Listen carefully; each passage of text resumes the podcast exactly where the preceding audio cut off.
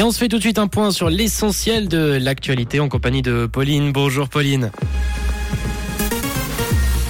Bonjour à tous. Les médecines complémentaires sont en plein boom en Suisse. Swisscom se donne le droit d'ajuster le prix des abos mobiles à l'inflation et de la pluie attendue cet après-midi.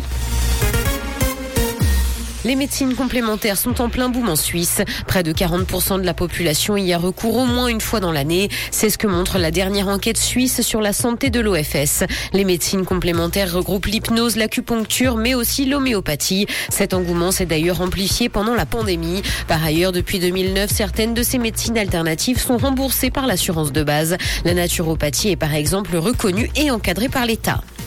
Swisscom se donne le droit d'ajuster le prix des abos mobiles à l'inflation. Les abonnements de téléphonie mobile pourraient bien augmenter du jour au lendemain, même pour les contrats en cours. Et ce parce que l'opérateur estime être également victime de l'inflation. Son porte-parole indique qu'aucune augmentation n'est prévue dans l'immédiat et que l'ampleur de la hausse reste ouverte. Les clients de Swisscom ont jusqu'au 31 mai pour s'opposer aux nouvelles conditions générales de vente. Le CHUV manque de salles d'accouchement. L'hôpital universitaire vaudois n'aurait pas assez de salles pour faire face à l'explosion des accouchements, selon le rapport de la commission de gestion du Grand Conseil. Il manque 3 à 4 salles au CHUV pour être aux normes suisses. Les travaux de construction de la nouvelle salle d'opération pour les urgences obstétricales ont pris du retard à cause du Covid. Dans l'actualité internationale en Turquie, plus d'une centaine d'arrestations pour terrorisme ont eu lieu. Une opération antiterroriste a été menée ce matin contre le Parti travailleur du Kurdistan.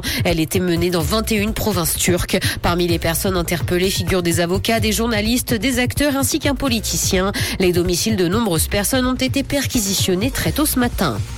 GigaChat est la réponse russe à ChatGPT. Le pays a lancé son propre robot conversationnel concurrent de l'outil américain. L'intelligence artificielle russe sera disponible dans un premier temps en mode test et sur invitation uniquement. GigaGPT pourrait donc avoir une conversation, écrire un code informatique et créer des images à partir de descriptions. Moscou se lance donc dans la course face à Washington dans le numérique.